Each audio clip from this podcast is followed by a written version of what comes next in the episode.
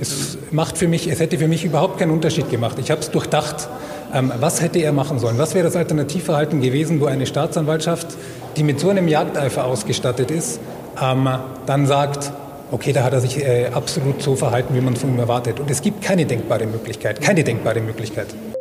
Die Verteidiger von Norbert Hartl und Franz W. machten da weiter, womit ihre Kollegen begonnen hatten.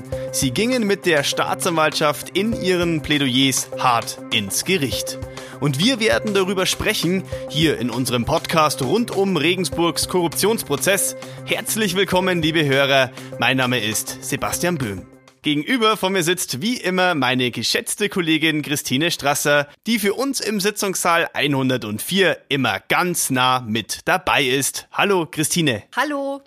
Starten wir doch mal mit Tim Fischer. Das ist der Verteidiger von Norbert Hartl. Sie haben ihn schon soeben zum Einstieg dieser Episode gehört. Fischers Plädoyer war ja deutlich kürzer als das seiner Vorredner. Deswegen habe ich ihn gefragt, ob er sich seinen Kollegen mit der Kritik an der Staatsanwaltschaft denn auch in voller Gänze anschließt. Hören wir mal rein, was er geantwortet hat. Ich schließe mich den vollumfänglich an. Ich wollte nur noch nicht mal alles komplett wiederholt haben, was die TKÖ und diese ganzen Versäumnisse betrifft. Ich habe ähm, einen Fehler genannt, was aus meiner Sicht kein, kein Fehler ist, sondern wirklich äh, nichts anderes als eine Manipulation des Ermittlungsverfahrens, nämlich, dass sich hier Zeugenaussagen in Form von Aktenvermerken geschnitzt werden. Also es ist so, dass Herr Fischer sich eben der wirklich schon umfänglichen Kritik in den drei Plädoyers vorher einfach anschließen wollte, das jetzt nicht nochmal wiederholen wollte. Er hat einen eigenen Punkt noch mit eingebracht, den man so noch nicht gehört hatte. Es geht um einen Aktenvermerk der leitenden Kriminalbeamten in diesem Verfahren. Demnach soll ein Zeuge ausgesagt haben, dabei handelt es sich um den Leiter des oder den damaligen Leiter des Liegenschaftsamtes. Der soll sozusagen so nach der eigentlichen Befragung den Satz fallen haben lassen, dass allen klar gewesen sei, dass die Ausschreibung für das Nibelungenkasernenareal auf BTT hinauslaufen muss. Der Punkt ist, der Zeuge ist später nochmal bei der Polizei vernommen worden, wurde dann aber nicht auf diesen Aktenvermerk angesprochen. Und vor Gericht hat er dann gesagt, äh, dass er das so jetzt nicht mehr sagen wolle. Es könne schon sein, dass er es damals äh, so fallen hat lassen, könne er sich nicht mehr so erinnern. Er wollte es aber jedenfalls nicht aufrechterhalten. Was ganz interessant war, der Zeuge hatte vor Gericht auch gesagt, dass er bei der Entscheidung über den Verkauf des Nibelungenkasern Areals anders entschieden hätte. Aber er hat auch geschildert, dass die Begründung im Stadtrat nachvollziehbar sei.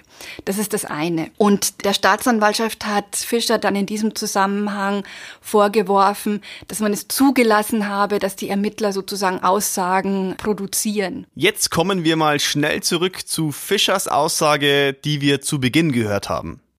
Es macht für mich, es hätte für mich überhaupt keinen Unterschied gemacht. Ich habe es durchdacht.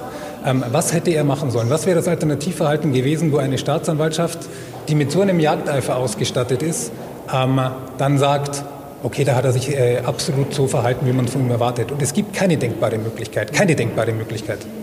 Hier geht es um Norbert Hartl und ganz bestimmte E-Mails. Das war ein großes Thema in dieser Verhandlung. Christine, bitte klären's auf.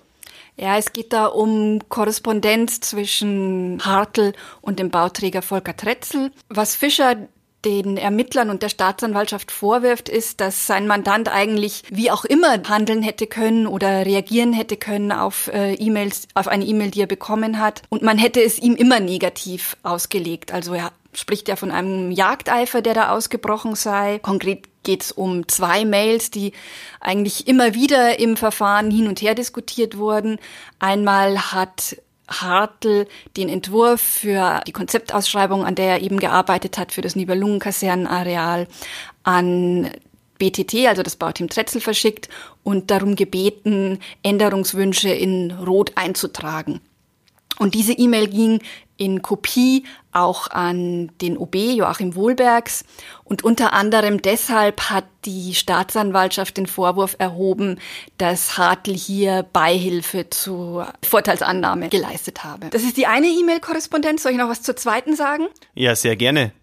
Also da haben wir es zu tun mit einem Schreiben, das der Bauträger Tretzel an die Stadtverwaltung aufgesetzt hat. Hintergrund ist der, dass ihm die Planungsreferentin und der Wirtschaftsreferent sozusagen mit dem Vorschlag entgegengetreten sind, die Sozialquote für ein Bauprojekt zu erhöhen. Dafür hat es keine rechtliche Handhabe gegeben. Tretzel hat sich ganz offensichtlich über diesen Vorschlag geärgert und ähm, dann dieses Schreiben verfasst. Und da gibt es unter anderem eine Passage, wo er darauf verweist, dass er schon seit Jahren den SSV Jahren unterstützt. Und auch da hat man dann von Seiten der Staatsanwaltschaft abgeleitet, dass es eine Unrechtsvereinbarung gegeben haben soll und den Vorwurf eben der Beihilfe erhoben. Und wie gesagt, Fischer hat dann im Plädoyer durchgespielt, wie hätte Hartl anders auf diese E-Mail reagieren können, ist dann aber zu dem Ergebnis gekommen, es wäre völlig egal gewesen. Man hätte, wie gesagt, immer einen negativen Punkt ausgemacht. Tim Fischer sagte nach seinem Plädoyer, sein Mandant habe sich rechtskonform verhalten und er erklärte das Konstrukt der Beihilfehandlung. Wir hören mal rein. Das ist das Konstrukt der Beihilfehandlung, dass man eine vorsätzliche rechtswidrige Haupttat braucht, von irgendwem auch immer, die man dann fördern kann. Und gibt es keine rechtswidrige Haupttat, die es nicht gibt beim Herrn Wohlbergs, da hat der Kollege Peter Witting alles ausgeführt, kann ich dazu auch nicht Hilfe leisten. Wobei, und das ist mir schon auch noch wichtig, auch das habe ich ja mitgeteilt, egal was der Herr Hartl gemacht hat, er hat sich ohnehin rechtskonform verhalten. Ja, genau, der erklärt er nochmal in einigen Sätzen sozusagen seinen wichtigsten Punkt, nämlich dass man, wenn man den Vorwurf der Beihilfe erhebt, eigentlich zunächst mal eine rechtswidrige Haupthandlung haben müsste und dies sieht er eben als nicht gegeben an und das hätten auch die ähm, Kollegen auf Verteidigerseite in ihren Plädoyers schon widerlegt, dass es so eine strafbare Handlung gegeben hat. Liebe Hörer, für Sie jetzt der Hinweis, alle Episoden unseres Podcasts Sitzungssaal 104 finden Sie auf mittelbayerische.de, Spotify und auf iTunes. Zudem können Sie alle Informationen rund um den Prozess bei uns online in einem großen Spezial nachlesen. So, und jetzt kommen wir zu den Verteidigern von Franz W., dem ehemaligen Geschäftsführer des Bauteam Dretzel. Christine, wie würdest du die Plädoyers der Verteidiger Gunther Haberl und Markus Birkenmeier zusammenfassen? Es war auch ein langes Plädoyer schlussendlich. Es war detailreich. Am Ende sind sie zu dem erwartbaren Ergebnis gekommen. Sie haben Freispruch in allen Punkten für ihren Mandanten beantragt. Das Plädoyer war gespickt, auch mit Kritik und heftiger Kritik an der Staatsanwaltschaft. Ein wichtiger Aspekt, den die Anwälte herausgearbeitet haben, war das Thema ähm, Unrechtsvereinbarung im Zusammenhang auch mit den Vorwürfen rund um die Spenden. Da hat Rechtsanwalt Birkenmeier erläutert, naja, wenn die Staatsanwaltschaft hier den Vorwurf erhebe, es habe vier Fälle von Vorteilsgewährung gegeben, dann müsse sie auch für diese vier Fälle verorten, wann denn eine Unrechtsvereinbarung geschlossen worden sei. Das habe sie unterlassen und insofern sieht er das überhaupt nicht verwirklicht, dass man überhaupt diesen Vorwurf erheben kann. Die beiden hatten ganz unterschiedliche Stile. Gunther Haberl sprach schnell, für mich sogar ein bisschen zu schnell. Markus Birkenmeier erinnerte mich zeitweise an einen Pfarrer an der Kanzel was übrigens in keinster Weise negativ gemeint ist. Du hast ja diese Idee aufgebracht, als wir uns unterhalten haben. Ich finde es eigentlich ganz schönes Bild, um das zu beschreiben. Es ging ja mehr so, dass da jemand ähm, geschickt mit rhetorischen Figuren umgegangen ist, eben so Fragen in den Raum gestellt hat und die dann beantwortet hat, immer wieder auch mit Pausen gearbeitet hat. Also was mehrmals viel war, er hat dann eine Frage in den Raum gestellt oder dargestellt, was die Vorwürfe der Staatsanwälte sind kurze Pause gelassen und dann so gemeint, ich sehe das nicht so und hat dann seine äh, Argumente eben vorgetragen. Insofern, das war, hat schon ein bisschen an den Stil erinnert, den man ähm, aus Predigten kennt, aber auch ähm, Priester lernen ja, wie man Vorträge strukturiert, so dass die Zuhörer ähm, dabei bleiben und eben nicht gelangweilt innerlich abschalten. Kommen wir noch zu Gunther Haberl. Ich habe es ja soeben erwähnt. Für mich hat er zeitweise ein bisschen zu schnell gesprochen. Ich konnte nicht immer folgen. Wie ging es dir? Ja, das ist dann für uns juristische Laien oft schwierig, weil ein Anwalt dann natürlich die verschiedenen Beweismittel sozusagen durcharbeitet und seine Sicht ähm, dazu schildert. Da ging es dann wirklich um einzelne E-Mails, Rechnungen, Zeugenaussagen, die er dann so kurz angerissen hat und sozusagen aus seiner Sicht bewertet hat da war es wirklich schwierig, noch äh, dabei zu bleiben und zu folgen. Aber wie gesagt, das ist auch eine bisschen undankbare Aufgabe. Er hat sich um das Thema persönliche Vorteile, die gewährt worden sein sollen, gekümmert sozusagen im Plädoyer und sich damit befasst. Und da geht's dann eben sehr ins Detail. Und ähm, wenn man das nicht alles sofort parat hat, ist es wahnsinnig schwer, da bei der Stange zu bleiben. Markus Birkenmeier warf der Staatsanwaltschaft unter anderem Verzweiflung vor, weil sie beim Vorwurf der Bestechung und Bestechlichkeit geblieben ist. Wir haben mit ihm nach seinem Plädoyer darüber gesprochen. Die Kammer hatte sich auch zwischenzeitlich nochmals positioniert, auch ausdrücklich dahingehend, dass eben gerade kein Fall der Bestechung vorliegt. Von daher ist es eigentlich kaum nachvollziehbar, dass trotzdem jetzt die Staatsanwaltschaft die Bestechung weiterhin aufrechterhalten hat. Ähm, ich kann hier nur Mutmaßungen anstellen, weshalb sie das gemacht hat. Aus meiner Sicht liegt es nahe, ähm, bei den ganzen Handlungen im Ermittlungsverfahren wie TKÜ-Maßnahmen und Haftbefehl war es erforderlich, diese auf die Bestechung zu stützen. Letztendlich andernfalls wären diese TKÜ-Maßnahmen oder auch Haftbefehle nicht ergangen und man versucht jetzt wahrscheinlich im Nachhinein diese aus Sicht der Verteidigung jedenfalls rechtswidrigen Maßnahmen weiterhin zu rechtfertigen. Ja, es ist ja so, dass die Staatsanwaltschaft, wie du eben schon gesagt hast, beim Vorwurf der Bestechung und Bestechlichkeit geblieben ist, obwohl muss man immer wieder quasi gebetsmühlenartig dazu sagen, die Anklage vom Gericht nur wegen Vorteilsgewährung und äh, Vorteilsannahme zugelassen wurde.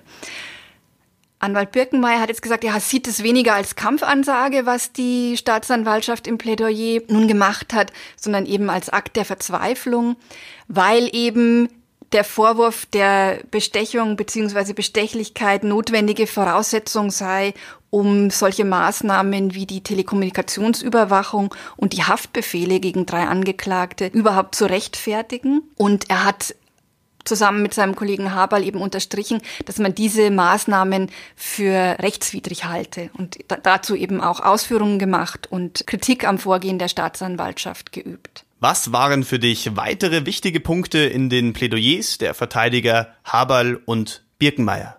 Was nochmal großen Raum eingenommen hat, war die Telekommunikationsüberwachung. Da muss man vielleicht nochmal ausführen, dass der Angeklagte Franz W. in besonderer Weise von den Grundrechtsverstößen, die da passiert sind, betroffen war. Also da sind sowohl sehr viele Verteidigergespräche abgehört worden.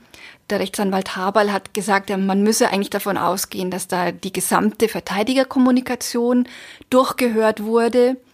Das ist das eine. Und es sind auch viele Kernbereichsgespräche mitgeschnitten und nicht gelöscht worden. Was ist darunter zu verstehen? Da geht es um sehr private Themen, die da eine Rolle gespielt haben, um den Todesfall in der Familie. Und diese Gespräche wurden eben rechtswidrig äh, mitgeschnitten und nicht gelöscht. Es hat dann erst das Gericht angeordnet, dass das und festgestellt, dass das eben Grundrechtsverstöße waren und die Löschung angeordnet. Das war noch ein wichtiges Thema. Und was bisschen äh, damit zusammenhängt, auch der Umgang der Ermittler mit gesicherten Daten, die bei diesem Ermittlungsverfahren einen großen Umfang haben. Es sind ungefähr 1,1 Millionen Dateien sichergestellt worden während der Ermittlungen. Und da sind die Verteidiger von Franz W. unter anderem auf Dateien, die dann an die Prozessbeteiligten ausgehändigt wurden und die eigentlich sozusagen gesichtet hätten werden müssen. Und trotzdem ist in diesen Dateien ähm, noch etwas aufgetreten, was dort nicht hätte sein dürfen. Da sprechen wir von Verteidigerpost. Diese sei dann sozusagen unter den Prozessbeteiligten kursiert, was so auch absolut rechtswidrig sei und man habe dann sozusagen die Verteidigerstrategie von den anderen mitlesen können und es hätte theoretisch auch die Möglichkeit gegeben, dass das Gericht diese zu Gesicht bekommt, was dann ein Verfahrensfehler wäre und das ganze Verfahren hätte platzen können. Da hat das Gericht auch reagiert. Man hat Daten zum einen löschen lassen, beziehungsweise dann sozusagen weggesperrt. Christine, wie geht es weiter im Sitzungssaal 104? Ja, es geht weiter am 25. Juni. Da bekommen die Angeklagten die Möglichkeit, ein letztes Wort zu sprechen. Das äh, ist eine, eines der vielen Mythen, die rund um Prozesse äh, so herumgeistern. Ich habe mich jetzt nochmal erkundigt, wie da Vorgaben sind, wie das ablaufen muss. Es gibt eigentlich relativ wenige. Es gibt keine zeitliche Beschränkung. Es gibt auch keine Richtlinien, was da inhaltlich gesprochen werden darf, kann, muss. Also man muss eigentlich auf alles gefasst sein, kann gespannt sein, wie sich die Angeklagten und ob sie sich äußern werden. Der einzige, der ja schon angekündigt hat, dass er da recht umfangreich Gebrauch machen wird, ist Joachim Wohlbergs. Ich habe mir jetzt spaßeshalber mal ein bisschen rausgesucht, was man so findet äh, an Berichterstattung zu letzten Worten von Angeklagten. Also das bislang längste, auf das ich gestoßen bin, ähm, hat 14 Stunden gedauert. Sind wir jetzt mal gespannt, ob wir da einen Rekord brechen in Regensburg. Und ja, also wie gesagt, Inhalt ist relativ frei. Sehr oft ist es aber so, dass es eher kurz ausfällt und die Angeklagten dann einfach sagen, sie schließen sich den Worten ihres Verteidigers an. Mal sehen, wie, wie, was wir erleben. Es bleibt also spannend. Danke dir für deine Einschätzungen, Christine. Und danke Ihnen, liebe Hörer, fürs Mithören.